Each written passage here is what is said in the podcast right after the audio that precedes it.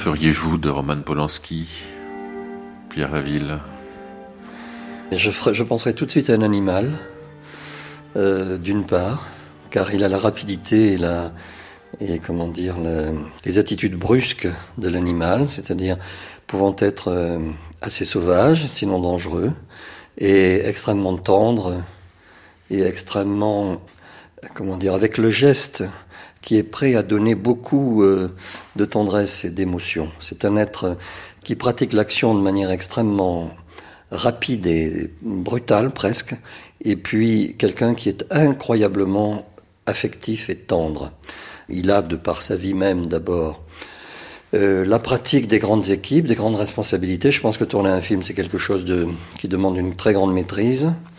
Il n'a pas n'importe quelle carrière de cinéaste, puisqu'il a une carrière internationale d'une part, une carrière ensuite, je dirais, d'homme public international du monde artistique très agité, très, parfois avec des grandes violences que vous connaissez, j'ai eu le sentiment, si vous voulez, en le fréquentant de manière assez régulière, de rencontrer et de connaître quelqu'un qui est au sens propre au-delà des frontières, mais au-delà voulant dire euh, plus fort qu'eux ou plus libre qu'eux. Il n'a pas d'espace réservé, d'espace régulier, d'espace cerné. C'est un homme de liberté.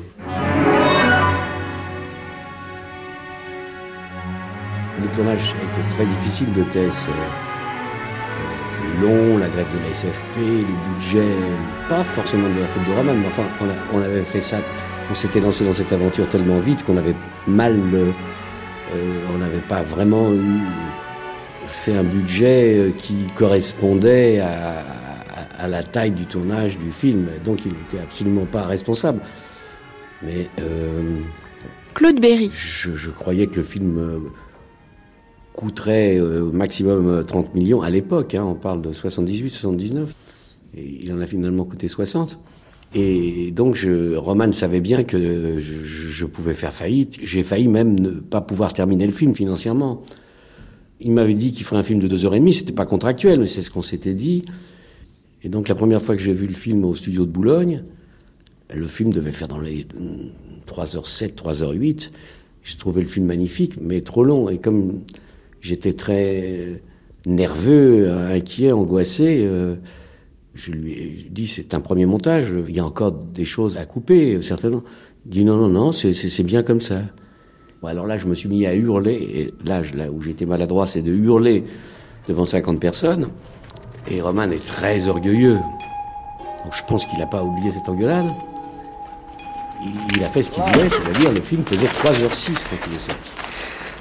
Qu'est-ce qui arrive au titre qu'on est trop lent Hein Non Tu devines pas Hein Non Très bien. Ils perdent leur pif. La prochaine fois, je coupe tout. The, the cameo role that I played, if I remember correctly, was Robert Towns' idea. He said you must play that part or something like it, and I thought it would be fun for the crew and La brève apparition que j'ai faite dans Chinatown était, si je me souviens bien, une idée de Robert Town. Il m'a dit, tu dois jouer ce rôle. Il s'est dit que ce serait marrant pour l'équipe. C'était une blague entre nous. Il a pensé à un couteau avec une lame pivotante. Je leur ai demandé de m'en faire un, et ils ont réussi. Bien sûr, la lame pivotait dans une seule direction, et pas dans l'autre. J'ai dit à Jack, il faudra vraiment que tu me rappelles à chaque répétition de tenir le couteau dans le bon sens, parce que sinon, je vais vraiment t'arracher la narine. C'était une bonne chose, parce que ça ajoutait une expression d'angoisse sur le visage de Jack.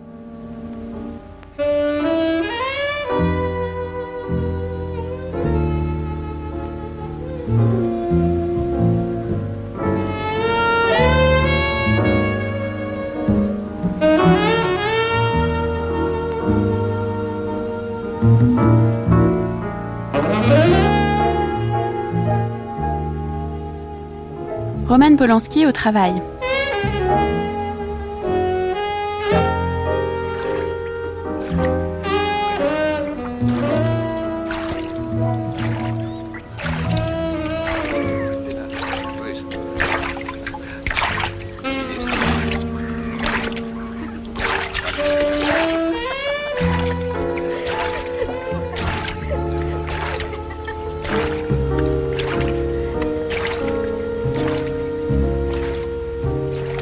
Czy my w ogóle płyniemy?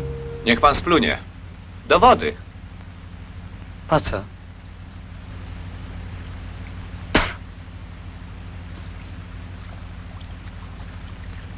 Płyniemy. Można też włożyć nogę. Można. Ale się nie wkłada. Dlaczego? Le fait que j'étais acteur m'a aidé énormément. Je travaillais à la radio et au théâtre.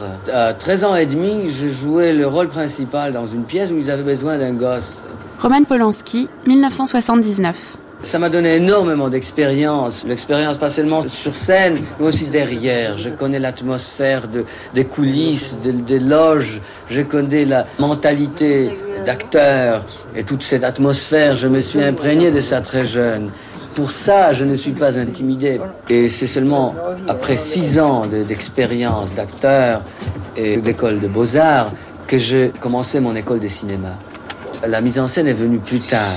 J'avais déjà une base pour ça. Ça me sert énormément, ça m'aide.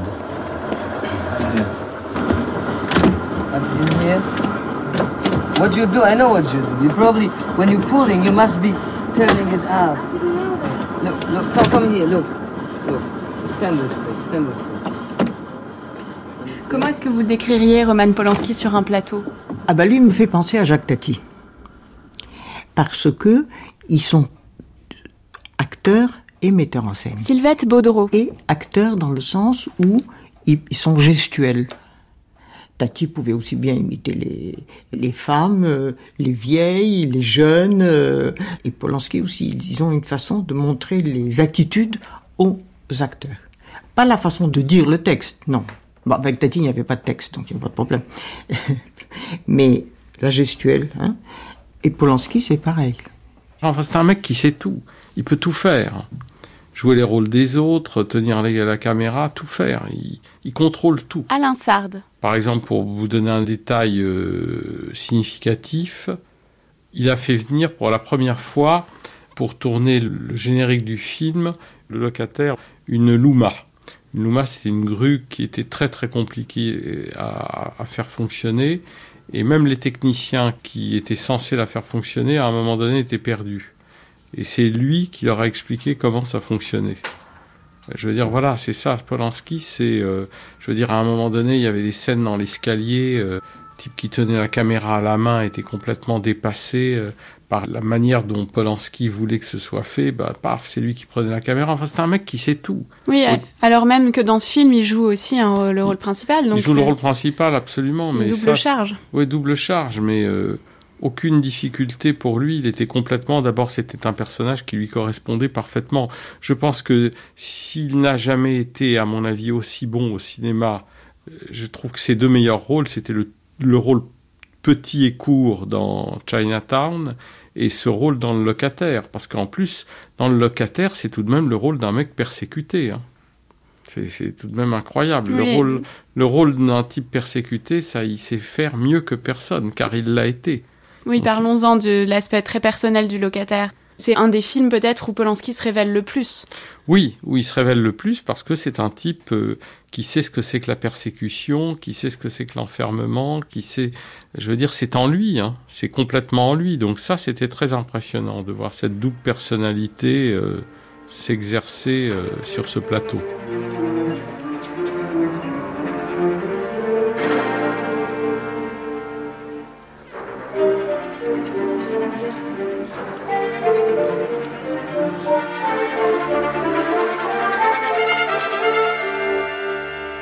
C'était euh, 74, c'est quand euh, nous avons fait euh, Le Locataire. Didier Lavergne. Pour moi, c'était le premier film international euh, que je faisais. et puis, c'était la rencontre avec un, un, un personnage, bon, passionnant, mais aussi peut-être un peu stressant parce que j'étais très jeune et que j'avais qu'il avait des demandes que je voulais satisfaire et euh, et en plus cerise sur le gâteau c'est qu'il était metteur en scène et acteur. Et je devais le transformer en femme. Donc il y avait quand même une accumulation de choses qui faisait que je dormais moins qu'à la normale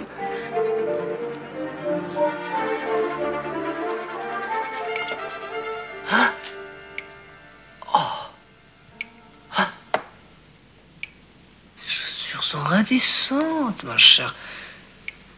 Ravissantes. Où les avez-vous donc achetées? Rue du Faubourg Saint-Honoré. Rue du Faubourg Saint-Honoré. 110 francs, tu pars. Supermarché, hein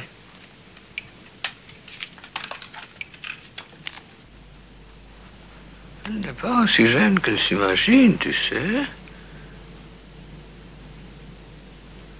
Oh Magnifique Magnifique Adorable Une déesse divine Divine Hmm.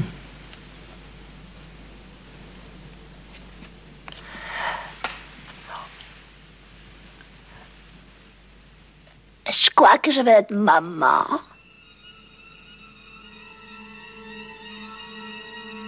Le plaisir manifeste de Polanski sur un tournage, le plaisir de tourner, le plaisir de lui-même interpréter le rôle devant ses interprètes pour essayer de se mettre à leur place, pour essayer de voir comment ils peuvent dire les phrases ou circuler dans le volume de la scène ou du décor. Alexandre Tilski. Ça c'est fascinant.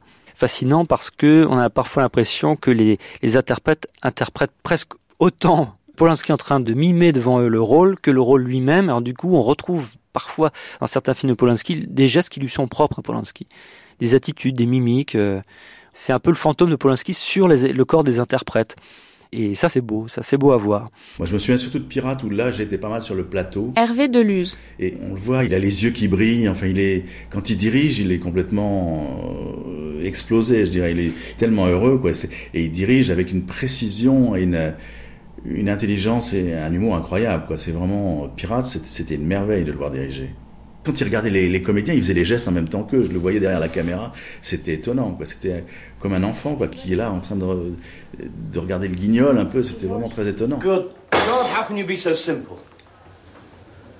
You're too much of a child, too, immature, too ignorant, I suppose. Leave that. You have to start, let, let her, you have to let her do that first, you know. You, she starts, you know, excuse me, Anastasia, you start here, you know. She must... Quand vous prenez la place des acteurs, que vous dites le dialogue, que vous réfléchissez, etc. C'est pour ressentir ce qui ne va pas, vous comprenez? Comment pourrais-je pourrais dire? Parfois, vous voyez quelqu'un expliquer un travail manuel à un autre. 1979. Vous voyez Et l'autre qui essaie d'imiter, il n'arrive pas et celui qui apprend dit euh, Attends, laisse-moi faire. Ah voilà, tu, le tiens mal, tiens-le comme ça. Alors c'est un peu ça, vous voyez. L'acteur euh, fait un geste ou dit une réplique. Il y a quelque chose qui ne va pas, c'est faux. Je n'arrive pas à saisir exactement ce que c'est. Je n'arrive pas à expliquer ce que c'est. Je me mets dans sa peau et je le fais juste. Je sais que je le fais juste, même si je le fais mal pour le personnage. Vous comprenez? Un acteur sait quand il joue juste. Ça, c'est aussi une chose que je me rappelle de, mon enfance sur scène, disons. Dans la pièce, justement, dont je vous ai parlé, il y avait un acteur, un très très bon acteur. Il y avait pas mal de cabotins. J'étais très ami avec ce, ce, cet acteur qui un, un vieil homme. Mais il était une, une, grande vedette en Pologne. Et c'est lui qui m'a dit, mais tu sais bien qu'ils savent qu'ils sont des cabotins. Je dis, mais comment ils savent? Ils pensent qu'ils sont géniaux. Il dit, non, non, non, chaque acteur sait quand il parle juste, il sait quand il parle pas juste. Et tout ça, c'est la façade. Ils prétendent, parce que qu'est-ce qu'ils peuvent dire? Qu'est-ce qu'ils peuvent faire? Ils ne peuvent pas prétendre qu'ils sont mauvais.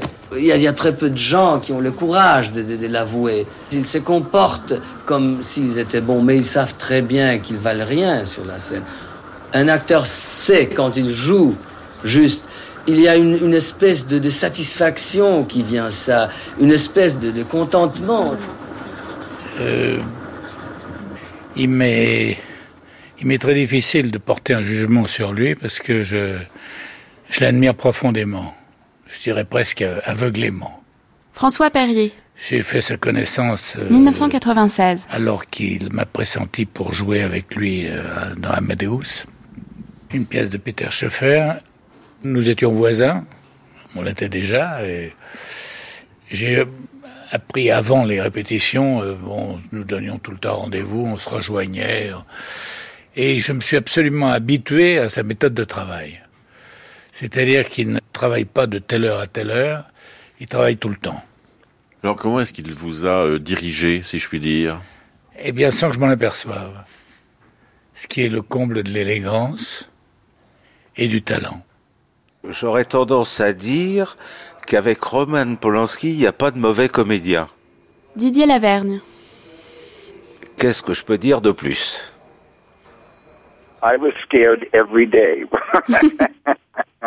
working with Roman, but um, Peter Coyote. not because he was ever J'avais peur tous les jours en travaillant pour Roman. Non pas qu'il ait été jamais cruel ou méchant, mais parce qu'il avait une telle exigence. And I, I I just tell you one story. Je peux vous raconter une histoire qui fera frissonner tous les acteurs. Il y a une scène où je suis dans ma chaise roulante et ma femme ramène à la maison un superbe danseur noir.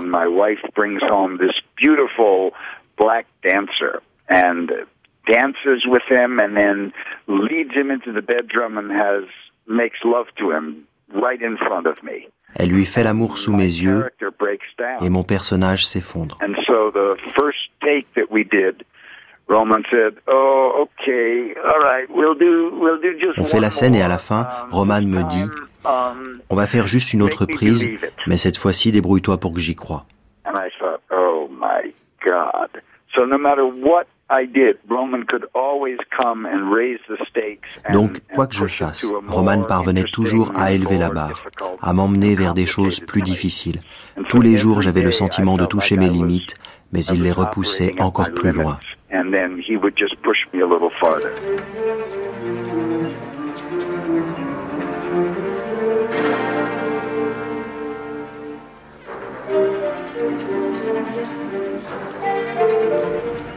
każdy dzień zdjęciowy, w przypadku kiedy mamy do czynienia ze scenami ak- aktorskimi, wygląda w ten sposób, że się spotykamy rano Pavel Edelman. z aktorami, którzy jeszcze nie mają La journée de tournage, un jour de tournage typique, si on peut dire, chez Polanski, cela se passe de la manière suivante, c'est-à-dire, il y a donc, euh, on arrive le matin, les acteurs sont sans maquillage, on se met dans, dans- dans l'endroit où effectivement il n'y a pas encore de lumière, c'est-à-dire c'est sur le plan euh, de, où doit être tournée la scène, mais sans encore éclairage, sans lumière, etc. Et à ce moment-là, c'est la lecture du texte faite par Polanski, ensuite par les autres. I to, co oni proponują, jest w bardzo racjonalny sposób analizowane przez wszystkich. Alors donc c'est les acteurs qui, qui proposent, il y a une sorte de discussion, il y a un débat en fait sur les différentes scènes, il y a une sorte d'analyse des différents euh, comportements, des différents aspects, mais c'est seulement au moment où il n'y aurait pas d'idée euh, qui pourrait convenir à tout le monde que justement Polanski pourrait parfois intervenir et proposer quelque chose en tant qu'acteur.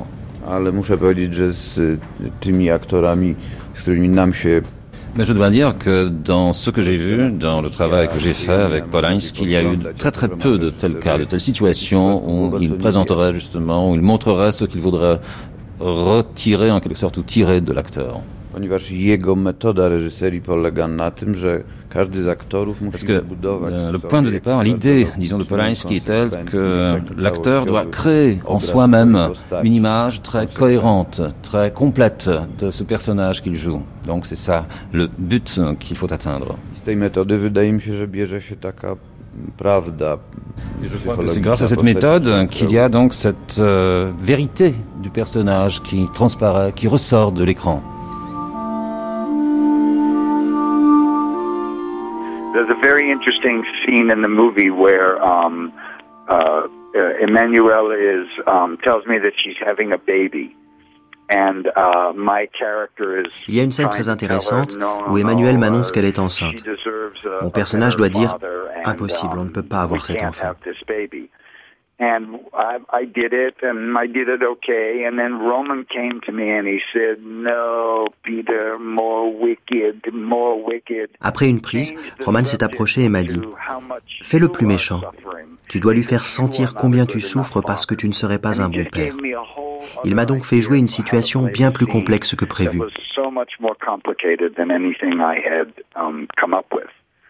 so much more complicated than anything I had um, come up with. So, um, yeah, he's a great actor and he talks to you like a great actor. But some actors were uh, put off by. Il by parle en grand acteur. Ça ne plaît pas à tous les comédiens. Quand vous commencez à lire une scène, au bout de deux mots, Roman vous dit non, non, non. Et ensuite, il vous la lit lui-même. and he'll read you the scene. And I remember Hugh Grant. Ça déplaisait beaucoup à Hugh Grant. Il pensait, personne n'a à me dire comment on fait pour être acteur. Pourtant, c'est efficace. Ça donne la teneur de la scène. Moi, j'essaye toujours de trouver les moyens de, euh, de colmater, quoi, et de m'adapter à la personnalité d'acteur. Les acteurs sont tous différents, comme le reste euh, En fait, en de, fait, de gens. Oui, en fait, je voulais vous poser la question plus précisément, mais parce qu'on a l'habitude dans, dans votre milieu de, bah, on dit rarement des grosses vacheries sur les uns les autres, et c'est bien comme ça d'ailleurs. Mais vous, de temps en temps, vous dites les acteurs, ils me fatiguent un peu. Ça Ah oui, arrive. parce que bon, euh, souvent ils sont très cons, faut, faut le dire. Quoi. Bon, Je voulais vous l'entendre. Mais pourquoi pas? Pas tant que ça, enfin pas plus qu'ailleurs. Non, mais que- les- les acteurs, vous savez, on le. Roman Polanski. Euh, euh, c'est un métier qui n'est pas très sain. 1996. Vous en savez quelque chose étant acteur. Oui, j'en sais. Oui, vous cherchez les acteurs toujours pour des raisons de caractère. Si vous avez, par exemple, justement, quelqu'un de violent, vous bon, vous faites vos castings, vous regardez les photos, les, les cassettes, vous dites voilà, voilà, ça c'est un type qui a l'air d'un violent. Et vous l'engagez. Ensuite, vous lui demandez d'être violent Il vous casse la 8 tête. heures par jour, non, 8 heures par jour devant la caméra ou sur scène. Parfois c'est 14 heures, vous voyez. Parfois ça, ça traîne pendant des semaines, des mois même. Et quand on arrête pour le déjeuner, tout le monde s'assoit, ils sont tous gentils. Vous voulez que lui, tout d'un coup, qu'il change, qu'il soit aimable, vous voyez. Vous l'avez incité à sortir le pire de lui. Et tout d'un coup, on dit, mais lui, on a vraiment une équipe super, mais celui-là, ça c'est un merdeur, il est violent. Vous voyez, c'est... Bon, et... et dans, dans, dans, dans, dans le casting d'un film, vous avez toutes sortes de personnages. Vous avez un qui pleurniche, une hystérique et tout ça. Bon, euh, vous, vous développez ce qui est pire de chez ces acteurs et vous vous étonnez qu'ils sont pas sympas. Dans le, le film de Tornatore, une pure formalité, donc Polanski incarne le, le flic Alexandre Tilski. qui, qui cherche l'identité de la personne qui est en face de lui. Et là, on, se dit, c'est très Polanskien. Là, c'est vraiment la, quête administrative, légale de l'identité. C'est très intéressant. Il incarne ça à merveille. Il y a un tout petit rôle de Rush Hour 3. C'est un rôle assez, qui me fait beaucoup rire, puisque c'est un petit clin d'œil du réalisateur à, Polanski, où on voit Polanski qui joue le rôle d'un flic douanier. Ce qui est quand même absolument, enfin pour moi j'ai trouvé ça vraiment très ironique. Il va faire la fouille au corps de ces Américains et il va les humilier quoi à l'aéroport. Et je trouve que la façon dont Polanski joue ce rôle de flic comme ça, un peu euh, pointilleux, euh, est assez jouissif. Alors c'est une petite apparition, mais c'est assez drôle. Lorsqu'il incarne le, gangster dans Chinatown avec le couteau, ça fonctionne très bien. Il est très inquiétant. Polanski sait jouer la palette du comique dans le bal des vampires, mais c'est tout à fait jouer euh, l'acteur inquiétant. Et c'est dommage, on peut se dire, c'est vraiment dommage qu'il ne tourne pas plus souvent en tant qu'acteur, Polanski. Parce que c'est quand même quelqu'un qui adore jouer en permanence. Je veux dire, même sur les tournages, enfin, c'est c'est ce plaisir du jeu, ce plaisir de jouer, enfin.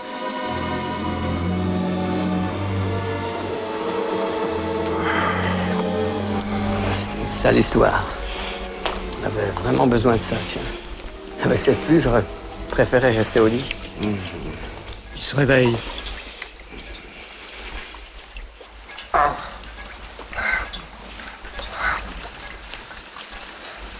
Je suppose que vous êtes le commissaire. Excellente supposition.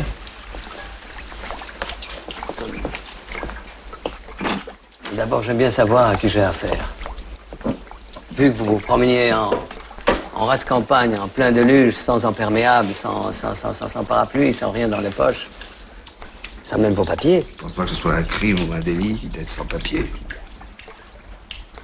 J'ai laissé mon portefeuille sur mon bureau, Certainement. à la poche d'une autre veste. Tout d'abord, euh, j'aimerais bien savoir à qui j'ai le plaisir de parler. Un camionneur, un boxeur, un dentiste, un astrologue. Ou un magistrat, puisque vous savez si bien distinguer ce qui est crime, ce qui est délit. À une certaine époque, on me reconnaissait avant même que j'ouvre la bouche pour dire bonjour. Je ne veux pas abuser de ma célébrité.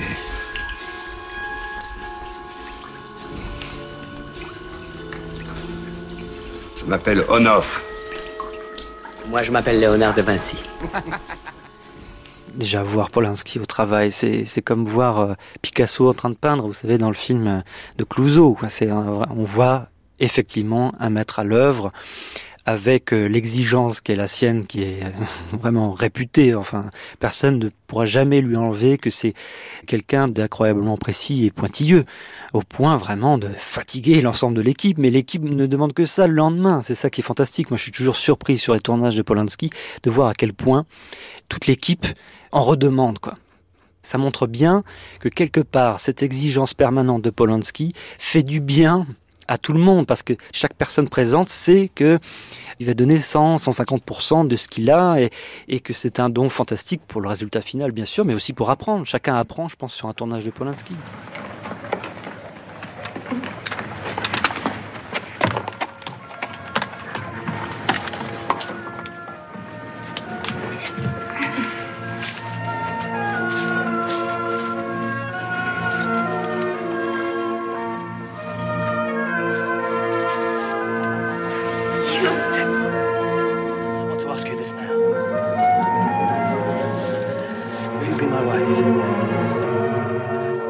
Le tournage de Tess, ça a été un tournage particulièrement mouvementé et difficile, non? Ah oui, Tess, du fait qu'il fallait les quatre saisons. C'est un film qui a duré. Euh, Sylvette Baudreau. Plus de neuf mois, parce qu'il fallait d'abord l'été. Alors l'été, il y avait les moissons. Et du reste, ils avaient demandé un an à l'avance. On a tourné en Bretagne les scènes de moissons. Et hum, ils avaient demandé de ne pas mettre d'insecticides parce qu'ils voulaient que, en même temps que le blé pousse, c'était pour l'année prochaine, hein, qu'il y ait en même temps des bleuets, des coquelicots, comme dans les champs jadis. Maintenant, il n'y a plus de bleuets, de coquelicots dans les champs de blé. Hein, il n'y a que du blé ou que du maïs. Enfin, hein. bon.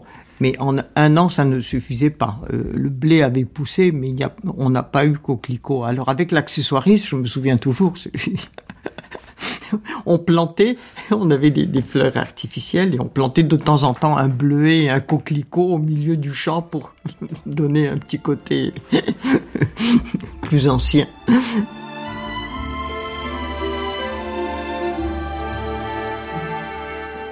Quand on a fait un film avec Roman, on sait à quoi, Marc Ludovic à où on va, quoi il faut être prêt pour tout, quoi.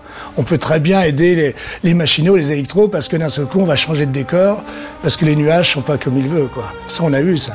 Où il fallait partir en courant, tout le monde. C'était, c'était un cirque, c'était un, un, vrai cirque. On était très nombreux, quand même. Oui, je crois que dès le premier jour, on a compris que euh, on n'était pas ici pour faire un petit film. Jean-Claude Lebras. Et que d'un seul coup, Roman mettait la barre euh, haute et que on s'est dit si tout le film est comme ça, je crois que les enfants on est on est parti pour faire quelque chose de très très bien quand même parce qu'on savait que d'un seul coup c'était Roman le chef d'orchestre et qui s'imposait par rapport à la production dès le premier jour et qu'il laisserait rien passer. Bah vous savez, comme tous les films euh, en extérieur, euh, c'est le problème, c'est le climat. Didier Laverne. Et là, on se trouvait euh, bon en basse Normandie, en Bretagne, etc., et près de la mer. Et on sait très bien que ce, à deux heures de différence, l'ambiance lumineuse peut changer du tout au tout. On peut prendre de l'eau, de la neige, de la grêle. donc à partir de là, bon, et puis la première scène, la scène de la danse qu'on avait tournée, là euh, c'était tourné ce qu'on appelle Magic Hour, euh, le soir au coucher de soleil. Et évidemment, euh, le temps du coucher de soleil est relativement court. Et si on veut pouvoir faire une scène avec la même ambiance lumineuse, évidemment, ça prend du temps. Mais ça a été un tournage extrêmement difficile. Et je crois que les rapports entre lui et Claude Berry étaient très mauvais parce que Alain Sard. Claude avait du mal à comprendre les exigences. C'est un type très difficile, Roman. Pour quelqu'un qui ne le connaît pas, vous savez, c'est toujours le même problème. C'est que, bon, ben, Claude Berry était un grand producteur qui a voulu travailler avec Polanski, mais euh, il connaissait peut-être pas assez l'homme à l'époque. Mm. Et l'homme est un homme avec qui euh, il faut vraiment parler le même langage et la même langue pour travailler avec lui. C'est pas quelqu'un de facile. Oui, et en même temps, il a une grande capacité à hum, tenir euh, ce qu'il veut. Parce que, par exemple, il a gagné sur toute la ligne pour Tess, euh, sur la durée du film. Oui, oui, oui, oui, parce que ah oui, oui, c'est quelqu'un, vous, vous pouvez pas gagner contre lui. Si vous rentrez dans le combat, euh, c'est absolument, c'est un combattant déterminé et le combattre, il vaut mieux se planter tout de suite le glaive dans, dans l'estomac soi-même parce que vous allez perdre. Parce qu'à la fin du film, quand on demandait à Anne-Marie, la femme de, de Claude Berry, comment dormait Claude, qui avait dépensé tellement d'argent, qu'il avait hypothéqué sa maison, euh, sa boîte, etc. On disait, bah, Marie, comment il dort, Claude? Ah, Claude, il dort comme un bébé. Ah bon, comme un bébé? Oui, il se réveille toutes les heures pour pleurer.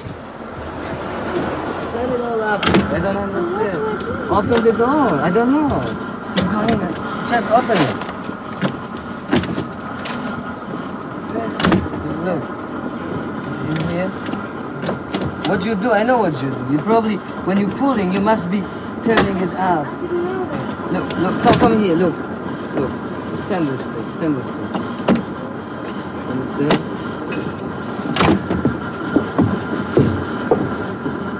Quand nous avons commencé à penser à Thèse, bien sûr, immédiatement, je pensais à Anastasia Kinski. Je me rendais pas compte, quand j'étais en train de commencer ce film, euh, de, l'énorme travail que nous avions à faire. Je ne me rendais pas compte. Si je savais, comme je le sais aujourd'hui après avoir fini ces, mois de travail, qui avait tant de, travail, tant d'exigences, euh, j'aurais peut-être eu peur de prendre quelqu'un qui n'a aucune expérience. Je crois que c'était très risqué en rétrospective. Mais j'étais, j'étais innocent. Vraiment, je ne m'attendais pas à ça. Et il faut dire que j'avais, j'avais de la chance. C'était un coup de peau. C'est un coup de peau qu'elle avait tant de talent, qu'elle est tellement facile à travailler, que ça n'imposait aucun problème.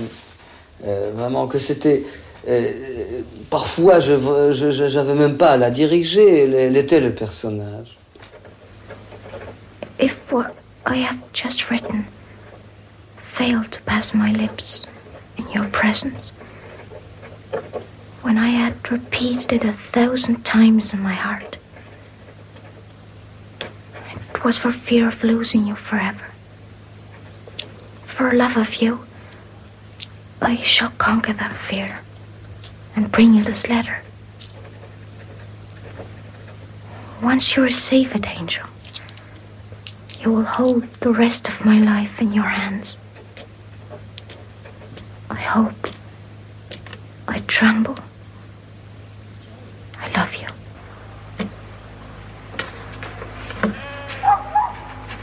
Il y a aussi le côté Pygmalion. Il n'y a pas seulement le metteur en scène, ou l'amoureux, ou l'ami, mais il y a quand même le, sculpteur qui façonne euh, euh, une jeune comédienne à son image, comment il voit les choses, etc. Et ça se sentait très bien. Gilles Jacob. Parce que Anastasia, à ce moment-là, était très très très jeune.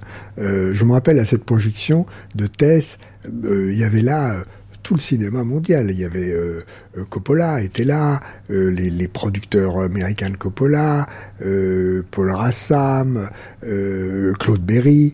Enfin, vraiment, ça dépassait le cadre d'une de, projection normale à Cannes. C'était tout le monde était venu voir qu'est-ce que euh, Polanski avait fait de thèse, qu'est-ce que c'était que cette jeune fille euh, En plus, euh, Kinski est un nom qui était quand même connu dans le cinéma, avec un acteur très très personnel aussi, le père, Klaus Kinski. Enfin, il y avait là à la fois le parfum de scandale, comme ce qui entoure toujours Polanski, puis la beauté extraordinaire de, de cette jeune fille.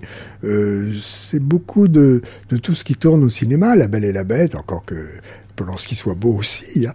euh, mais c'est toute cette mythologie euh, qui fait le succès à la fois parce que il y a les photographes, il y a les, y a les chroniqueurs, il y a les télés, enfin, il y a tout cet ensemble qui dépasse de beaucoup le film lui-même. Ok, and now Peter comes. See? Attends, ça. ça. Oui, comme ça. Voilà. ah oui, c'est mieux, il n'y a pas de doute. Bon, oui, c'est mieux, c'est mieux, c'est mieux. Roman a un grand sens de la mise en scène et du cadre.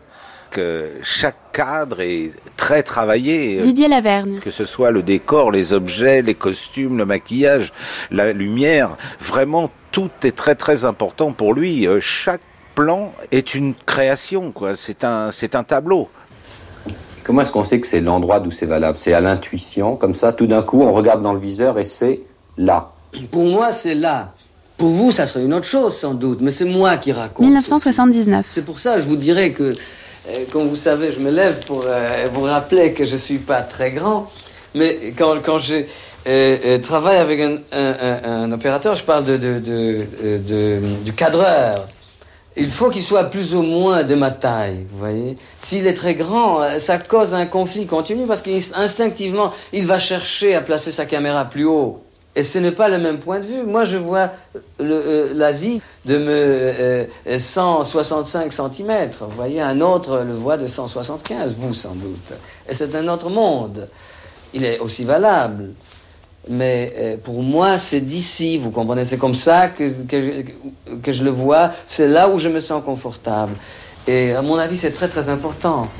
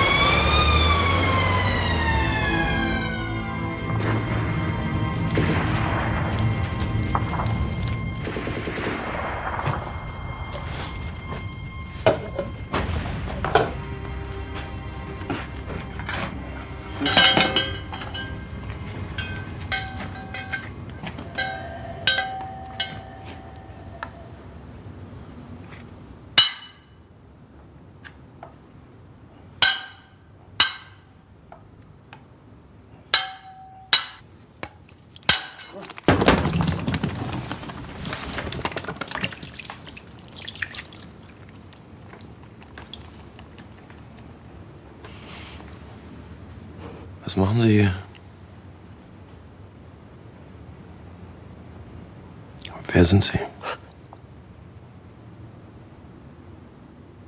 Verstehen Sie mich? Ja. Was machen Sie da?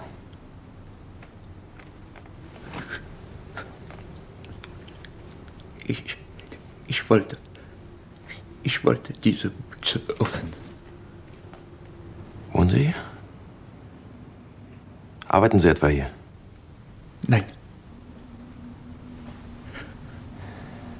Sie? Ich bin. Ich war Pianist. Pianist.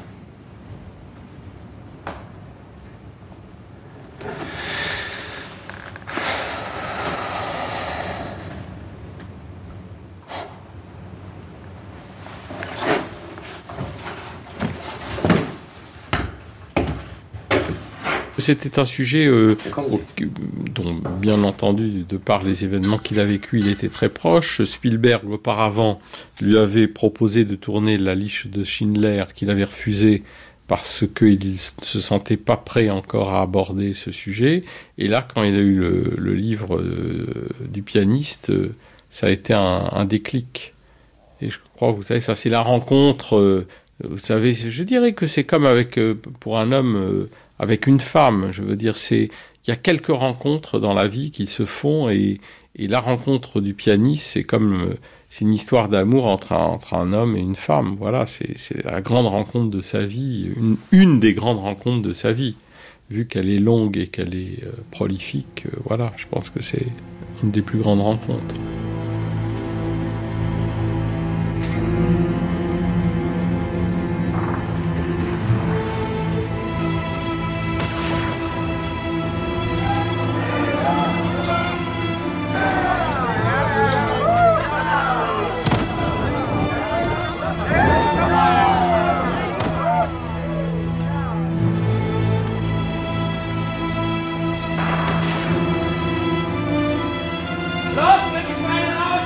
Tak, oczywiście, jasna sprawa. Myśmy oglądali mnóstwo kronik tamtego czasu i z getta, i z II wojny światowej, i z Warszawy zniszczonej. Także cała dokumentacja została zgromadzona i fotograficzna, i filmowa. Nawet Roman zrobił, Pavel et Delman. Effectivement, en ce qui concerne le, travail, euh, qui était le travail de préparation, nous avons bien évidemment visionné pas mal de chroniques de l'époque. Nous avons vu des films sur le ghetto de, de Varsovie, sur euh, sur la Seconde Guerre mondiale, sur Varsovie elle-même, sur la ville elle-même. Bien évidemment, c'était donc des films, des photographies. Mais euh, Roman Polanski avait fait encore plus, ce qui n'était pas tellement dans, dans l'habitude, c'est-à-dire il avait organisé une lecture commune du scénario. Il avait donc fait venir toute l'équipe artistique euh, à Berlin et là euh, a eu lieu donc la lecture de ce scénario et aussi donc il y avait la hum, présentation de certaines images sélectionnées déjà concernant le pianiste, c'est-à-dire concernant justement les documents. C'est surtout de la documentation. Euh, Il y a des films qui ont été tournés par les Allemands, et on a très bien vu à quoi ressemblaient les personnes, et quelquefois, Didier Lavergne. on était obligé d'être en dessous de la réalité, parce que ça devenait trop, trop, quoi. C'est c'est insensé, c'est incroyable, c'est jusqu'où ils sont allés, quoi, dans, dans l'horreur. Donc, euh, bon... euh, Ça devenait trop parce qu'à l'écran, ça pouvait plus passer. Ça aurait eu un côté euh, presque Ouais, pas incroyable. Ouais, c'est morbide, quoi. C'est. Oui, parce que quand même, c'est l'histoire de Spielmann. On n'était pas là. euh, Bon, on a fait, il a fait voir quelques moments, moments extrêmement forts, mais il n'est pas resté dessus. Euh, et puis là aussi, il avait son point de vue. Il a tourné. euh, là, c'est plus Tess. C'était plus euh, tourné presque comme un reportage.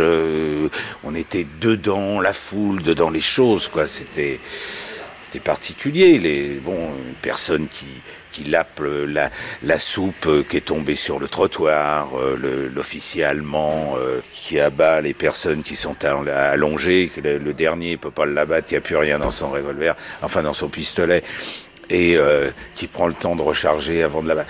Tout ça, c'est des choses très, mais c'est c'est extrêmement dur, quoi. C'est puis bon, euh, plein d'autres choses, hein, mais euh, même les scènes sur euh, Umschlagplatz, euh, là, euh, bon, euh, quand les Juifs attendent d'être embarqués et que les autres disent mais comment vous pouvez prétendre qu'on va aller travailler?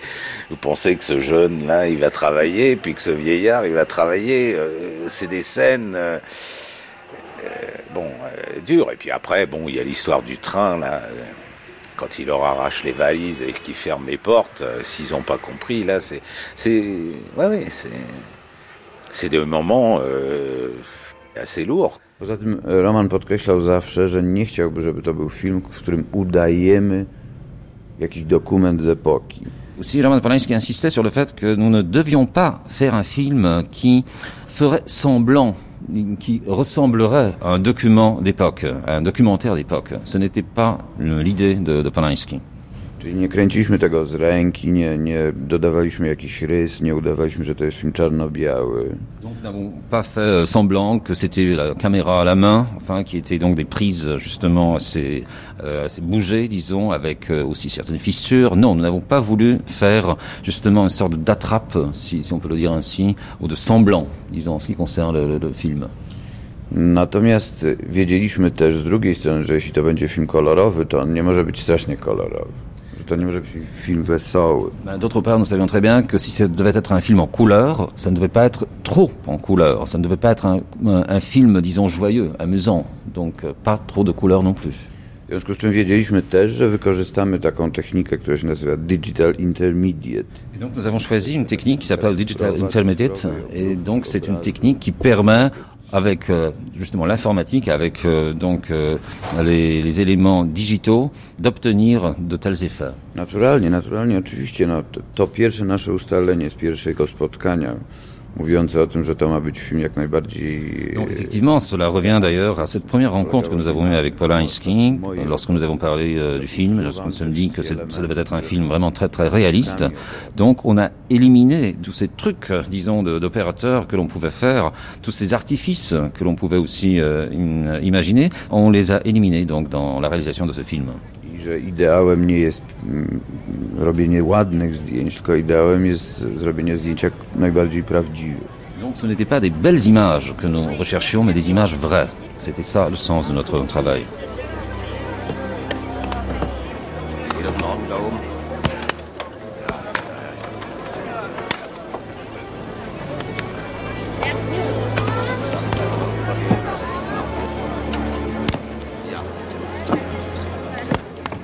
La distance est le, est le maître mot de sa manière de traiter les histoires.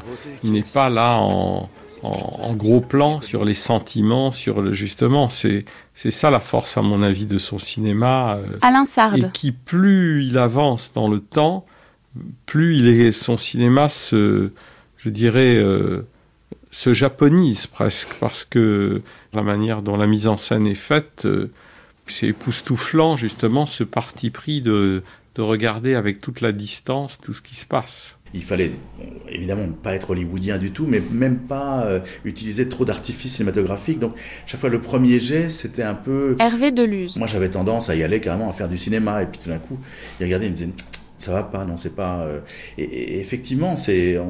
Je pense que la réussite de ce film, c'est qu'il y a une espèce de sobriété qui, qui fait que euh, c'est la vie, quoi. C'est des, comme des actualités un peu. Il était euh, très impliqué dans cette histoire. Il, a vécu euh, Frédéric Moreau. ces moments d'horreur et, tout le travail qu'on a fait sur ces images était très très poignant. Il allait lui-même expliquer aux infographistes ce qu'était la mort parfois et c'était des moments difficiles pour eux, mais passionnants aussi il le montrait pas trop euh, parce que Roman est très pudique euh, et que bon euh, mais il y avait d'autres personnes sur le tournage qui Didier Lavergne. On sentait qu'ils étaient fortement touchés que ça faisait partie même quelquefois du rêve parce qu'ils avaient vécu la réalité de voir le tournage et quand on disait cut que les Allemands euh, mangent des sandwichs et rigolent avec euh, les Juifs, vous voyez, c'est des c'est des images qui sont euh, pour des gens qui ont vécu la situation, qui sont très spéciales à, à voir. Dans le pianiste, comme il faisait froid ou qu'il devait faire froid, on a dû rajouter de la buée qui sort de la bouche des des nazis surtout d'ailleurs, euh, dans une séquence, parce qu'elle n'était pas raccord, il y avait de temps en temps de la buée en direct, et de temps en temps pas. On, avait proposé de la faire en image de synthèse, qui est une façon de faire qui marche plutôt bien, mais Roman voulait que ce soit euh, réel. Et donc on a tourné une petite séquence où on s'était tous habillés euh, en noir dans une chambre froide qui nous avait été gentiment prêtée par une grande surface. Et, on a tourné, j'ai tourné euh, euh, Roman Polanski et, quelques amis qui euh, hurlaient des ordres en allemand pour filmer la buée qu'on a remise ensuite. Et c'est des moments très très amusants et de détente dans notre métier.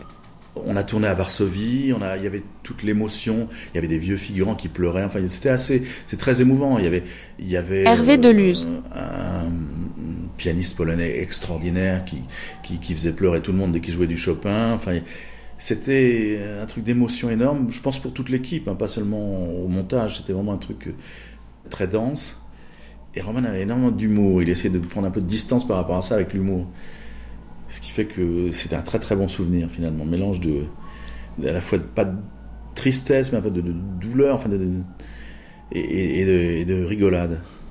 Il y a quelque chose d'assez étonnant dans le film, c'est quasiment une demi-heure euh, qui est muette, enfin sans dialogue en tout cas, où le personnage d'Adrienne Brody est seul dans des différents appartements. Et, là, il y a un peu une forme de pari euh, de tenir le spectateur avec, euh, avec ça. Oui, oui, ça c'était très dur parce que c'était comment, intéresser les gens à, l'histoire d'un type qui est seul dans un appartement, qui parle à personne et qui s'ennuie, quoi, qui regarde dehors et qui voit rien dehors parce que il, est loin de tout. Et c'est vrai que bon, ça, on avait, c'est là où c'était le plus dur de ne pas utiliser des artifices cinématographiques parce que bon, il n'y avait pas le cendrier qui se remplit, il n'y avait pas euh, la barbe qui pousse, on peut pas faire le coup à chaque fois, quoi. C'est pas un truc. Euh, Et, là, il a fallu, je sais pas, inventer des trucs, sentir vraiment une histoire de rythme, pour voir à quel moment ça devenait vraiment ennuyeux, à quel moment, jusqu'où on pouvait aller. Il y avait un truc de, recherche, mais qui était passionnant, vraiment très intéressant.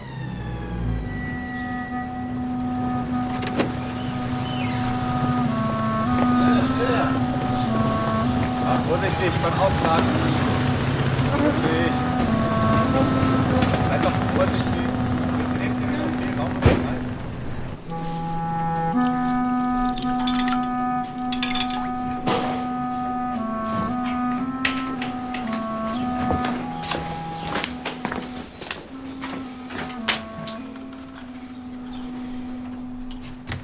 Adrian Brody ne voulait personne, voir personne. C'est-à-dire qu'on allait même jusqu'à cacher quelquefois la caméra, quoi. Mais il voulait pas voir de personnage pour justement ressentir cette solitude, euh, puisque bon, euh, le temps qu'il a passé dans le ghetto de Varsovie tout seul été extrêmement long, quoi. Et il voulait pouvoir euh, se, se, mettre en situation et pouvoir jouer comme ça, oui. Oui, oui, on a vraiment fait en sorte de le gêner le moins possible avec nos interventions, etc., euh, sur le tournage. Je suis assez content parce que moi je l'ai poussé à, prendre Adrienne Brody parce que c'était quelqu'un euh, auquel je croyais beaucoup et ça a été un rapport très fort euh, euh, parce qu'il s'est très bien entendu avec lui et euh, un rapport presque père-fils, je dirais, entre lui et ce, ce garçon. Et euh, ça a donné le résultat qu'on a vu et, et, et Adrien Brody a gagné un Oscar. No, mogę powiedzieć coś dosyć oczywistego, ale wiedzieliśmy, szykując ten film, że Paweł jednym z ważniejszych ujęć będzie takie ujęcie pokazujące zniszczoną Warszawę. Peut-être c'est un souvenir ou peut-être une image assez, assez évidente, puisqu'il s'agit de l'image de Varsovie détruite. Et donc c'est cette image qui est certainement restée dans la mémoire, non pas seulement la mienne, mais aussi celle des, des spectateurs. D'ailleurs, c'est celle aussi que l'on a vue sur l'affiche. Euh, et donc c'est ce moment où Adrian Brody passe par le mur, on traverse le, le, le mur, et derrière lui, donc, enfin derrière, il y a donc euh, les ruines, la, cette perspective à la vue de Varsovie euh, détruite. Donc c'est cette image-là peut-être qui m'est qui m'est restée le plus dans, dans la tête, dans la mémoire.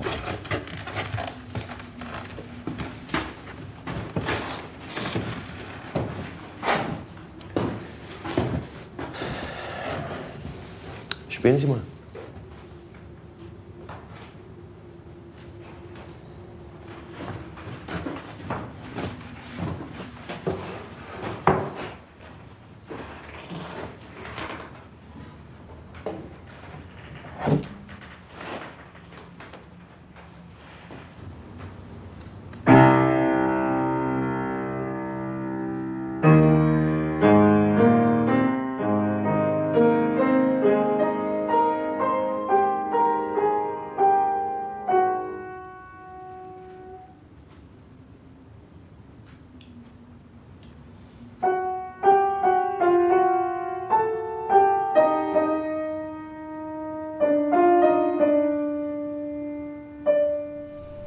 Siedzieliśmy w pokoju, który jest tutaj z tyłu za mną.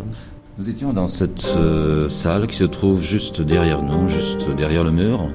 Siedział Roman, siedział Tadeusz Jakubowicz. e, Rywin i ja. Donc nous étions trois, Roman Polański, il y avait Lef Revin et moi-même. Opowiadaliśmy se, bo ja, ja znałem dobrze jego ojca. Et on se parlait, on discutait, puisque moi j'avais bien connu son, son père.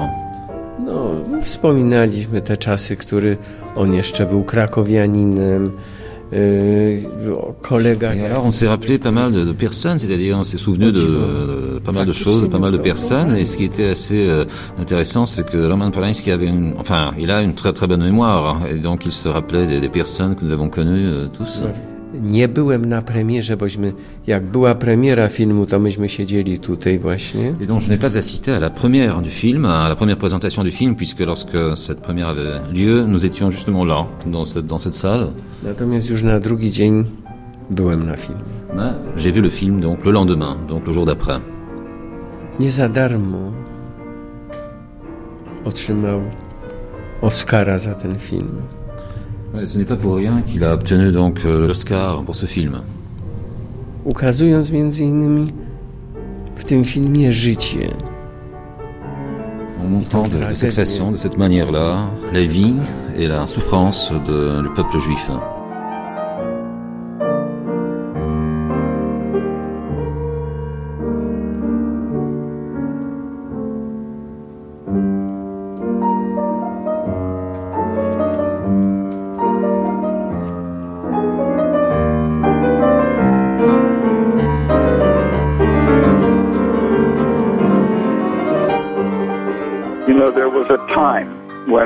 Was a child during World War II Peter Coyote. where his life was worth less than dust. Il y a une époque de la vie de Roman, son enfance pendant la Deuxième Guerre mondiale, où sa vie valait moins que de la poussière. Can fall without his permission. Et il est devenu un homme qui contrôle à tel point son plateau que pas un grain de poussière ne peut s'y déposer sans son consentement.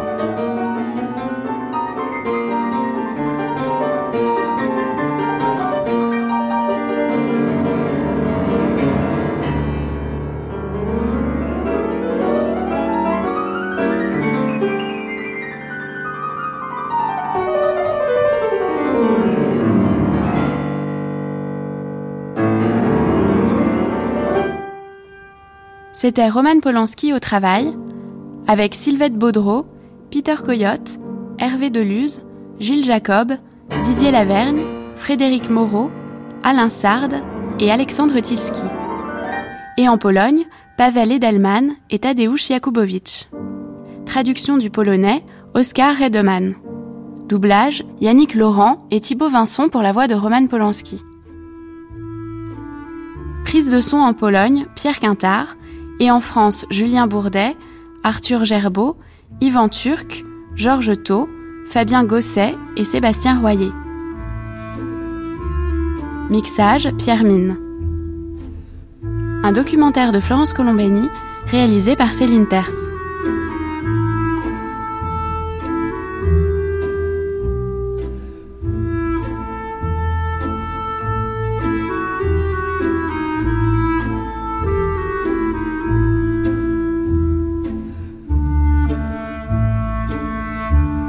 De suite, Rosemary's Baby, vu par Pascal Horry, spécialiste de l'histoire culturelle et auteur d'une toute récente encyclopédie du presque rien aux éditions des Buscla.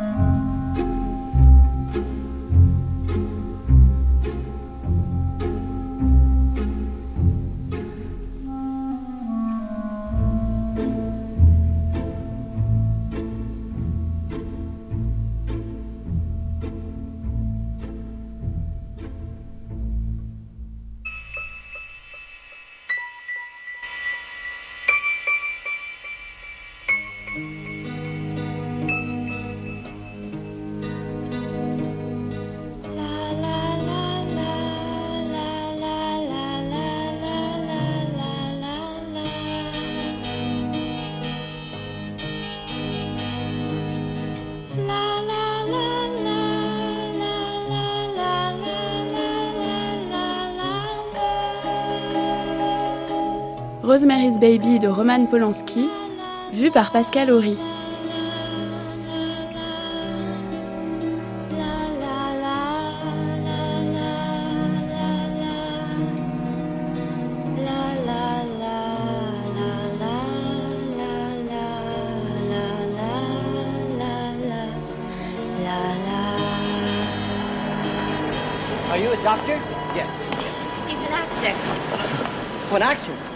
Very popular with actors. Have I uh, seen you in anything? Let's see. I, I did Hamlet a while back, didn't I, Liz? And then we did the uh, the, the sandpiper, and then... He's joking. He was in Luther and Nobody Loves an Albatross. Il a joué dans Luther et dans Personne n'aime l'albatros, à la télévision et dans des émissions publicitaires. C'est ça qui rapporte gros, hein La publicité. Sans compter les jouets artistiques que ça procure.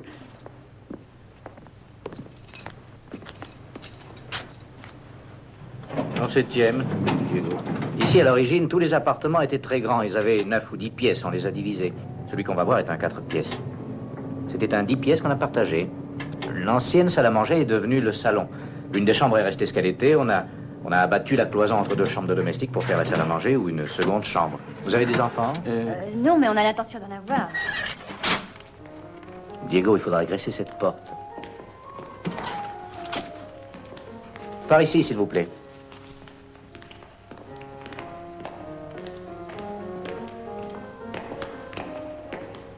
La locataire précédente, Madame Gardenia, est décédée il y a quelques jours. Rien n'a encore été déplacé.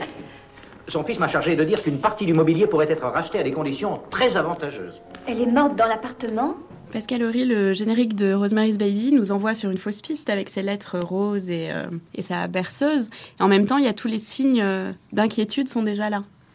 Oui, à commencer par euh, la musique euh, et le, le, chantonnement par Mia Farrow euh, de cette ritournelle. euh, musique de Comeda, je crois que c'est sa dernière musique euh, avant une mort euh, d'ailleurs tragique. Il y a quand même beaucoup de tragique qui accompagne ce film.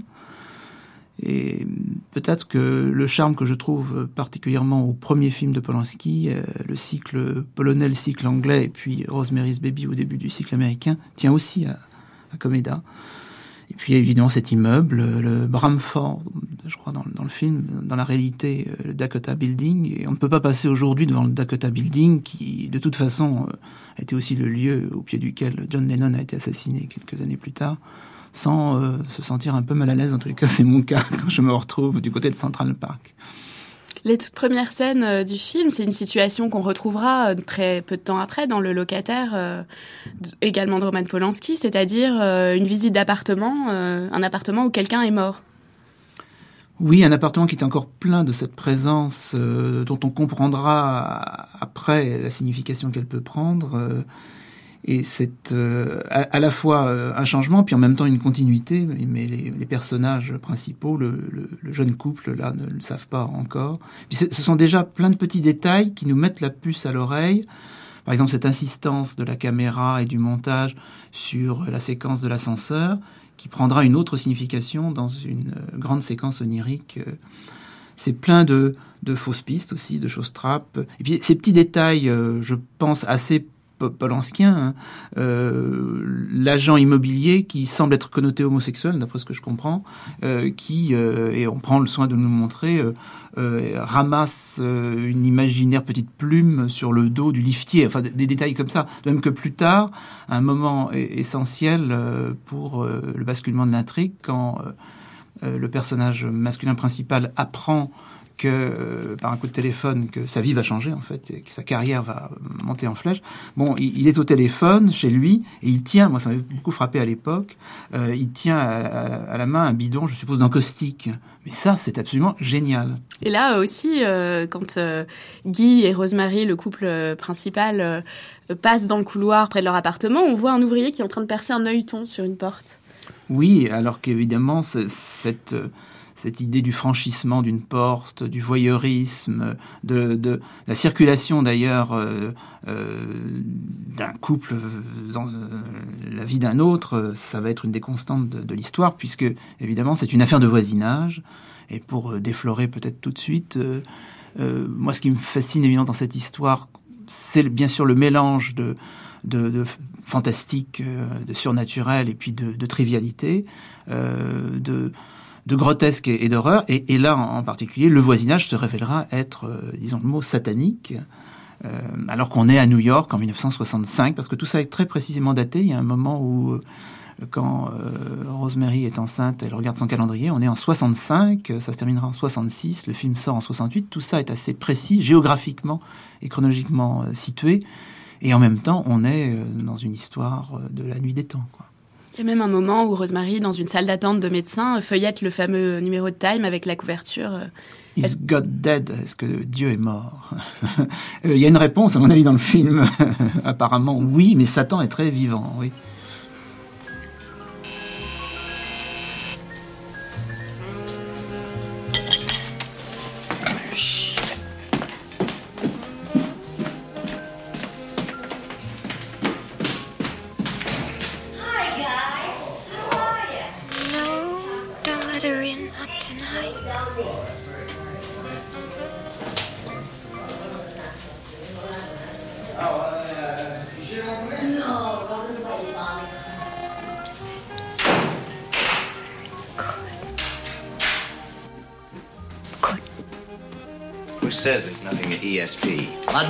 Shall have the dessert after all. Mousse au chocolat, or as many calls it, chocolate mouse. J'ai eu très peur qu'elle ne vienne t'installer pour la soirée. Non, elle voulait seulement nous faire goûter ça. Étant donné que c'est sa spécialité. C'est vraiment gentil de sa part. On ne devrait pas se moquer d'elle sans arrêt. Oui, je sais, tu as raison, tu as 100 fois raison.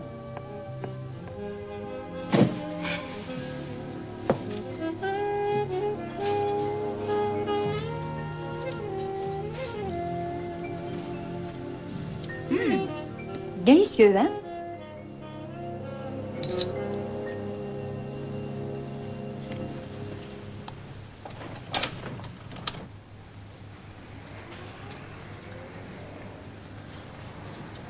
Hmm, Ça a un drôle d'arrière-goût. Un arrière-goût de craie. Moi, je ne trouve pas. C'est ridicule, voyons, il n'y a aucun arrière-goût. Hmm, Je te dis que si. Allons, on pense que cette pauvre chouette a passé des heures à le préparer. J'aime pas ça. Mais c'est pourtant très bon. Tiens, je te donne ma part. C'est une idée fixe. C'est comme pour le porte-bonheur.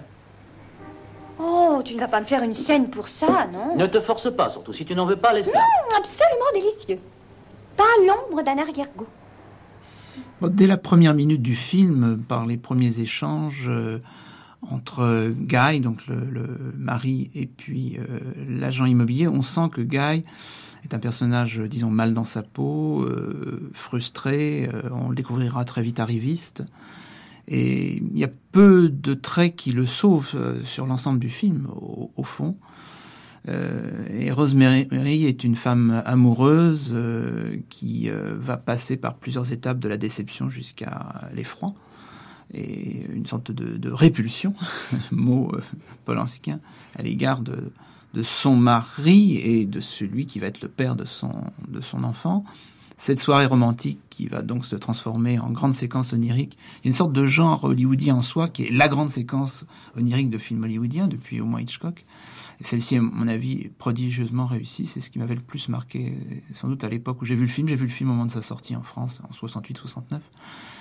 Et euh, effectivement, c'est très subtil puisque une partie de ce que l'on voit et de ce que l'on entend va se comprendre a posteriori. Pourquoi est-ce que tu me déshabilles, voyons Pour que tu sois plus à l'aise. J'étais très bien comme j'étais. Allons, dors, mon amour.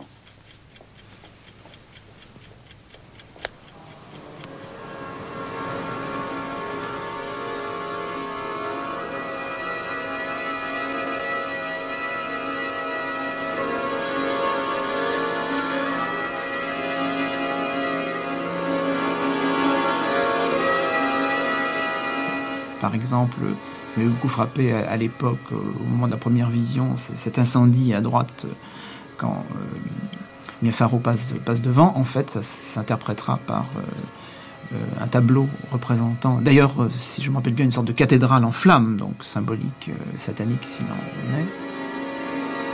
Attention, doucement. Elle est un peu trop... Un typhon Un typhon Il a déjà tué 55 personnes à l'eau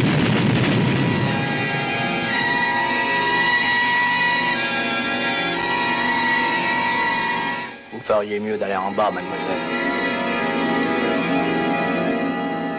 Mais ça va bien au- au-delà, évidemment. Et ce qui est très subtil et très dérangeant, puisque c'est un film réussi, euh, me semble-t-il, encore aujourd'hui, malgré tout ce qu'on a vu depuis dans le domaine du film dit d'horreur, parce que c'est un film vraiment troublant, dérangeant, avec tous ces mélanges de genres et cette perte de repères, c'est que euh, on peut se demander dans quelle mesure, en effet, elle rêve, elle fantasme. En réalité, tout ça est quand même ancré. Donc, euh, on peut reconstituer de façon pratiquement réaliste ce qui lui arrive. Elle est demi-droguée, donc euh, elle perçoit un certain nombre d'informations et puis elle les transforme. Et en même temps, ça dit beaucoup sur son propre inconscient, en particulier de catholique. Le, le, pape est quand même le dernier personnage qui intervient dans, dans ce moment onirique. Suis d'apprendre que vous ne vous sentez pas bien. C'est un aspic qui m'a mordu. Demandez donc que l'on vous attache les chevilles, au cas où vous auriez des convulsions. Oui, vous avez raison. Ce serpent était sûrement venimeux. Et si la musique vous ennuie, dites-le moi. Je la ferai arrêter. Oh, non, non, je vous en prie, ne changez rien au programme pour moi surtout. Essayez de dormir. Nous restons sur le pont en vous attendant. Il faut dire d'ailleurs que dans l'histoire du film, le pape est en visite à New York au moment où se déroulent euh, les premiers mois de l'histoire. Et donc on le voit, euh, il y a des conversations sur lui, on le voit à la télévision, et puis il réapparaît sous cette forme. D'un bout à l'autre du film, c'est clairement une, une jeune femme issue d'une éducation catholique sans doute assez, assez rigide, enfin assez classique au fond, dans les années 50-60 encore, qui est marié à quelqu'un qui, lui, en revanche, est détaché de, toute pratique religieuse. Et il y aura une séquence avec les voisins, dont on peut donc dire aux auditeurs que ce sont des satanistes, même au-delà, euh, où il y a euh, clairement le développement d'un discours euh, anti-catholique, anti-papiste, même anti-religieux, tenu par ces personnages-là. C'est pour ça que, que je n'ai pas pu venir vous voir. Ça ne fait rien. Nous ne voudrions pas que votre santé soit en danger. Suis-je pardonné mon père pour cette faute Vous êtes pardonnée, ma fille.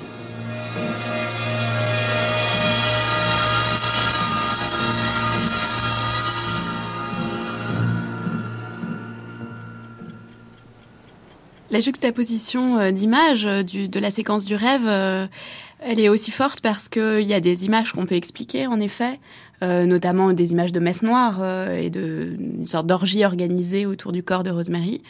Euh, mais il y a aussi quelques images totalement inexplicables, comme cette femme qui descend un escalier avec une robe, euh, euh, avec une sorte d'effet de, manche. Il y a quelques moments comme ça qui restent complètement mystérieux.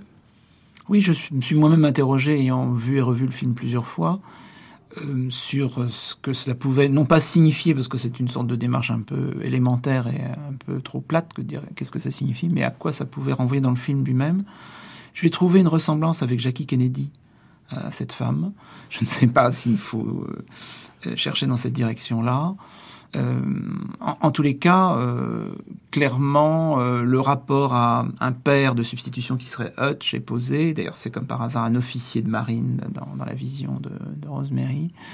Et euh, c'est vrai qu'il faudrait reprendre, c'est un petit peu comme cette superbe séquence dans, dans Roma de Fellini, le, défilé de mode ecclésiastique, on pourrait reprendre euh, chacun des plans et vraisemblablement lui trouver alors à la fois une référence, mais microscopique au, au, film, et évidemment le développement d'une hypothèse suivant laquelle, euh, premièrement, incontestablement, il, il y a existence d'un satanisme, mais en même temps il y a un jeu par Polanski sur les stéréotypes puisque quand même c'est une dimension qui n'est pas négligeable, et surtout a posteriori quand on, comprend mieux le cheminement de Polanski, sa biographie que j'ignorais complètement à l'époque évidemment, euh, le rapport à la, judéité, c'est que euh, parmi les méchants, il y a un personnage qui s'appelle Abraham Sapirstein, qui est clairement connoté juif, euh, c'est compréhensible pour tout le monde, en particulier aux États-Unis à l'époque, et qui est quand même à la fois le médecin, le médecin juif type, le grand patron, qui fait payer très cher ses consultations, et en même temps quand même un suppôt de Satan.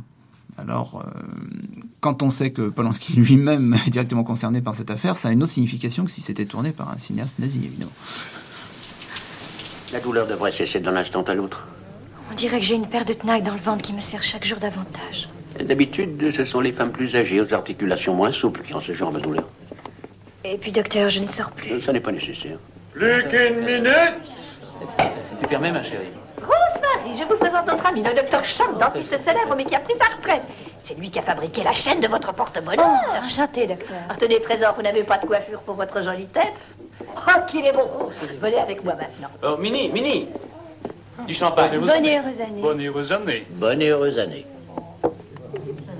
C'est l'heure du bon allant nouveau. L'an 1. Bonne année.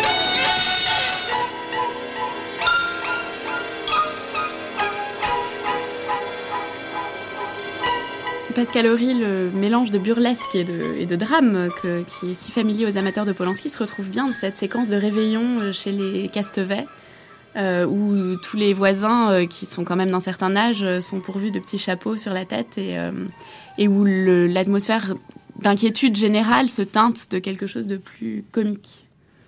Oui, dès que les Castevets sont là, d'ailleurs, il y a ce mélange, puisque ce sont d'emblée des, voisins intrusifs, euh, euh, de, de vieilles personnes euh, habillées euh, de façon euh, incroyable, elles comme, euh, comme lui, donc des, des, des caricatures de, de, de vieillards collants, qu'on peut tous connaître éventuellement, voire dans, dans nos familles respectives et euh, qui se révèle en fait très inquiétant. Et le réveillon, euh, donc euh, significativement 65-66, l'année numéro un, hein, euh, s'exclame Roman. euh, c'est effectivement euh, très significatif de ce, de ce mélange des genres, avec plein de petits détails comme euh, le docteur euh, Sapirstein qui joue de façon très agaçante avec ses clés. Alors, bon, autre symbole. euh, et en effet, des, des, des personnages euh, co- connotés, euh, ri- ridicules, euh, mais dont on devine que ce qui les lie, euh, c'est un secret euh, tout à fait euh, terrible. Euh, oui, je crois que c'est un- vraiment typique de ce mélange. L'in- L'inquiétude continue à monter parce que la, grossesse, euh, donc au 31 décembre euh, 65, la grossesse de Rosemary est déjà bien avancée, elle est toujours aussi maigre. Elle s'en inquiète, euh, elle nourrit euh, de, d'abats sanguinolents euh, son bébé. euh, et euh, elle, est, grâce au talent aussi de Vidal Sassoon, euh, semble-t-il crédité au générique, elle est maintenant euh, coiffée d'une façon euh, assez effrayante, qui a peut-être d'ailleurs lancé une mode, je ne sais pas, je ne sais pas exactement si on se coiffait de façon aussi courte à ce moment-là chez les jeunes filles. Elle est évidemment maquillée par la distribution, enfin par, par la production de manière tout à fait blafarde. Euh, D'une certaine façon, là, on nous, on nous force presque la main, nous montrant à quel point elle se transforme en une sorte de morte vivante. Mais c'est, il faut le reconnaître, très, très réussi. Et tout ça dans cette atmosphère euh, ringarde, il faut le dire, euh, de, de réveillon, de, euh, de seniors. euh, c'est, c'est- c'est- Oui, c'est une réussite de plus à l'actif du, du film. Qu'est-ce que tu fais là? Je prépare le menu. Nous allons inviter des amis. C'est pour samedi en 8. Je vais inviter tous nos vieux amis, enfin les jeunes, je veux dire. Minnie et Roman ne seront pas prévenus. Laura Louise non plus, d'ailleurs. Ni le docteur Sapirstein. Parce qu'à ma réception, je ne veux que des moins de 60 ans.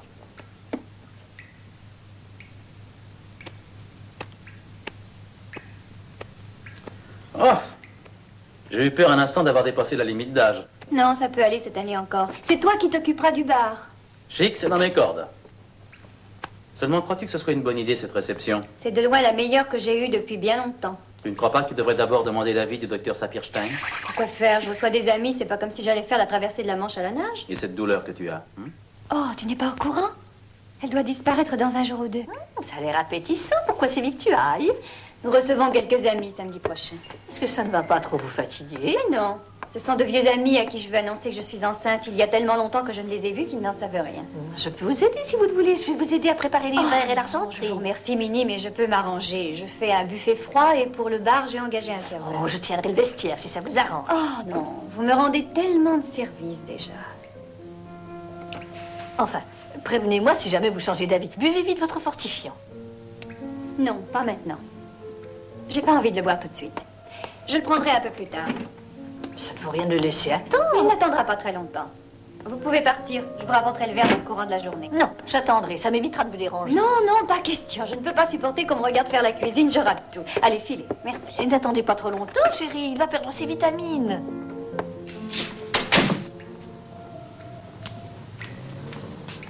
Et on va voir cette fête qui euh, a tout euh, d'un rassemblement de hippies, les costumes, euh, l'atmosphère générale, la musique. On sent beaucoup l'époque dans dans cette séquence euh, qui va venir. Et euh, Rosemary's Baby a en quelque sorte euh, cette fonction d'être témoin de de son époque.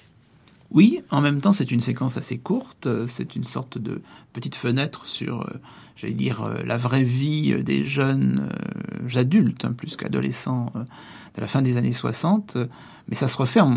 Moi, ce que je conserve de ce film, c'est qu'au contraire, il est très largement hors du temps. On a l'impression qu'à partir du moment où ce couple a fait le choix immobilier de cet appartement, ils sont retirés de la vie américaine et occidentale moyenne et ils sont transportés dans, dans un autre âge. Et en même temps, c'est l'an 1 c'est le, début d'une nouvelle ère où Satan va, va, va triompher.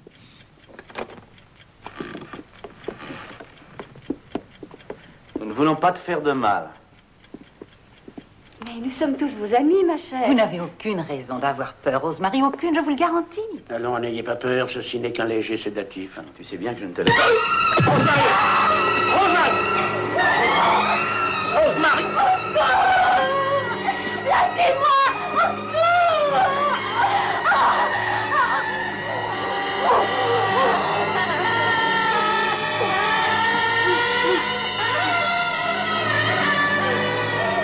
Attendez. Attendez un instant.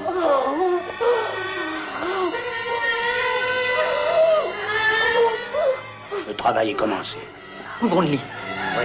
Tout va bien se passer. Tout, tout se passera bien, je te le promets. Profite de ma parole.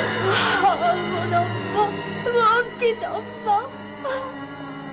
Oh, petit chéri, je te demande pardon. Pardonne-moi.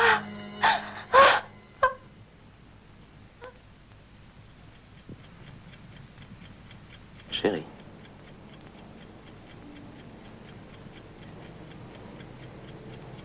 Alors, ça y est, où est-il? Il est là. Bien arrivé. Qu'est-ce que c'est? Un garçon. Un fils. Quel bonheur.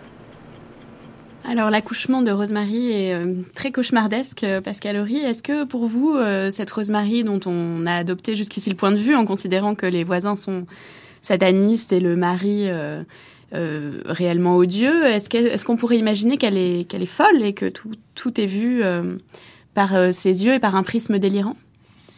Bah, Du début à la fin, sinon du film, du, du moins de l'inquiétude liée à sa grossesse, on peut avoir un doute. hein, et cette séquence va un peu dans cette direction, mais quand je voyais le film, euh, j'étais dans l'incertitude au fur et à mesure que j'avançais de, séquence en séquence. euh, et ce qui me paraissait très fort, c'est qu'à la fin, on, se ralliait à l'hypothèse que, effectivement, elle, avait accouché d'un petit Satan, hein, et que c'était ça qui rendait intéressant euh, le fait que l'amour maternel, l'instinct maternel, l'emporta dans le dernier plan.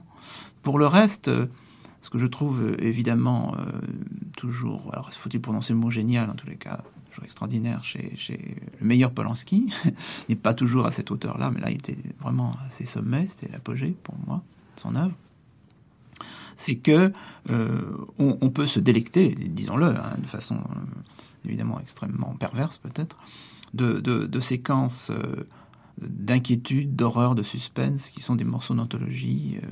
Une séquence comme celle de la cabine téléphonique, c'est du pur Hitchcock. euh, euh, dans ce moment de l'accouchement, en effet, euh, catastrophique, au moins en apparence, enfin en réalité aussi, il y a ce plan extraordinaire qui m'avait beaucoup frappé, que je trouve encore toujours génial et très polanskien pour le coup, où elle se croit, euh, sinon sauvée en tous les cas, à l'abri dans son appartement, elle est au téléphone et derrière, marchant, comme des personnages de Tex Avery à la limite, euh, sur, euh, sur euh, leur, leur semelle silencieuse, les, méchants sont en train de passer dans son dos, ils vont ouvrir la porte et ça, ça va mal se terminer pour elle.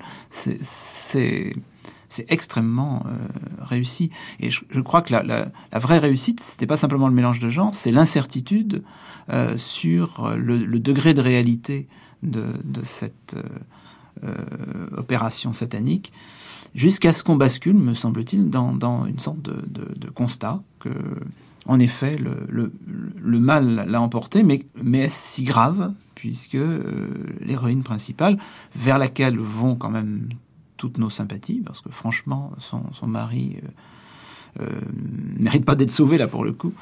Euh, va, va faire triompher une forme d'amour sur sur toute autre considération, ce qui nous laisse alors éthiquement vraiment perplexe, voire pantois. Parce que quelle conclusion en, tirer? Et peut-être à la limite que, en effet, euh, Satan a, le droit aussi de régner à son tour. C'est un film extrêmement inquiétant. Je suis très surpris que Hollywood ait laissé passer ça, euh, à tous les niveaux d'ailleurs. Oui, parce que le, mal surgit quand même au cœur d'un couple américain. Euh, en apparence parfait et bien tranquille, et Rosemary vient de l'Ohio, et c'est elle qui va être la, la mère du Satan moderne. Donc euh, c'est vrai que cette idée du surgissement du mal au cœur d'une Amérique euh, ah oui, on, prend, on prend tous les éléments euh, d'un conformisme américain, précisant tout de suite qu'il y a un conformisme français, un conformisme russe, etc. Mais là, c'est le conformisme américain. Et on les retourne comme un gant, et, jusqu'au bout. Hein, jusqu'au bout. C'est-à-dire que c'est un de ces films où il n'y a pas de ending clairement identifiable. Est-ce que c'est du happy? Est-ce que c'est du bad ou je ne sais quoi? Euh, C'est extrêmement difficile de répondre et, ça c'est très bien. Il semble que Ira Levin ait écrit, euh, mais je n'ai pas plus lu que le premier roman euh, des suites. je crains un peu parce qu'évidemment il faut rester sur cette incertitude-là et Polanski l'avait bien compris. Dieu Assez de mon Dieu, sinon on vous tue. Et tant pis si on n'a plus le lait. Rosemary est quand même sa mère, ayez un peu de respect. Cher ami, voilà enfin. Mes hommages. Il est vraiment magnifique. Il y a longtemps que vous l'avez D'accord.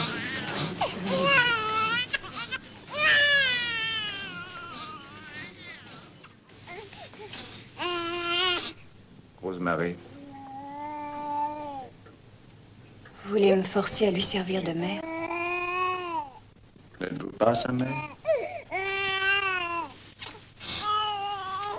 Le mal euh, est omniprésent, euh, nous veut du mal et peut, et peut l'emporter. Alors après, c'est peut-être une question de ruse. Comment peut-on ruser avec le mal euh, Ce qui est impressionnant, c'est que la biographie de Polanski confirme que l'omniprésence de l'absurdité, de la morale et d'une forme de, mal qui s'acharne contre contre un héros qui d'ailleurs est lui-même ambigu, hein, qui a sa part de responsabilité dans tout ça, euh, ça se vérifie aussi dans, euh, entre guillemets, la, vie. À supposer qu'on puisse séparer la vie et l'œuvre. Évidemment, je suis de ceux qui pensent que la vie et l'œuvre, ça ne fait qu'un. Et dans le cas de Polanski, c'est extraordinaire, ça ne fait qu'un.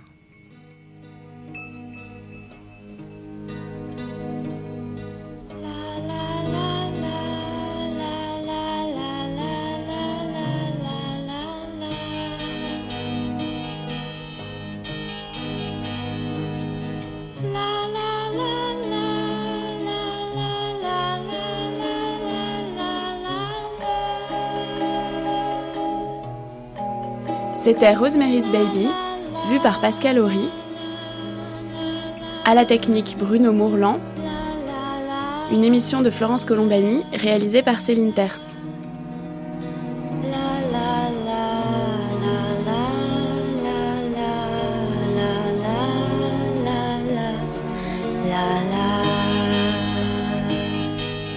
La fin de cette matinée de la grande traversée Roman Polanski avec cette musique de Christophe Comeda pour Rosemary's Baby. Rendez-vous demain sur France Culture de 9h06 à midi et demi pour une toute dernière matinée Polanski. Dans la séquence d'archives, nous suivrons le cinéaste dans ses aventures à la scène, d'Amadeus à Masterclass et à la ville dans ses derniers problèmes judiciaires. À 10h, place à la table ronde pour discuter justement de l'affaire Polanski. Et à 11h, un documentaire autour de l'un des grands thèmes du cinéaste, le mal, suivi d'une évocation de Tess par le romancier Marc Duguin. Vous pouvez réécouter nos émissions sur le site franceculture.com pendant un mois ou les podcaster pendant une semaine. On se retrouve demain pour la fin de notre grande traversée Roman Polanski. Très bon après-midi à l'écoute de France Culture.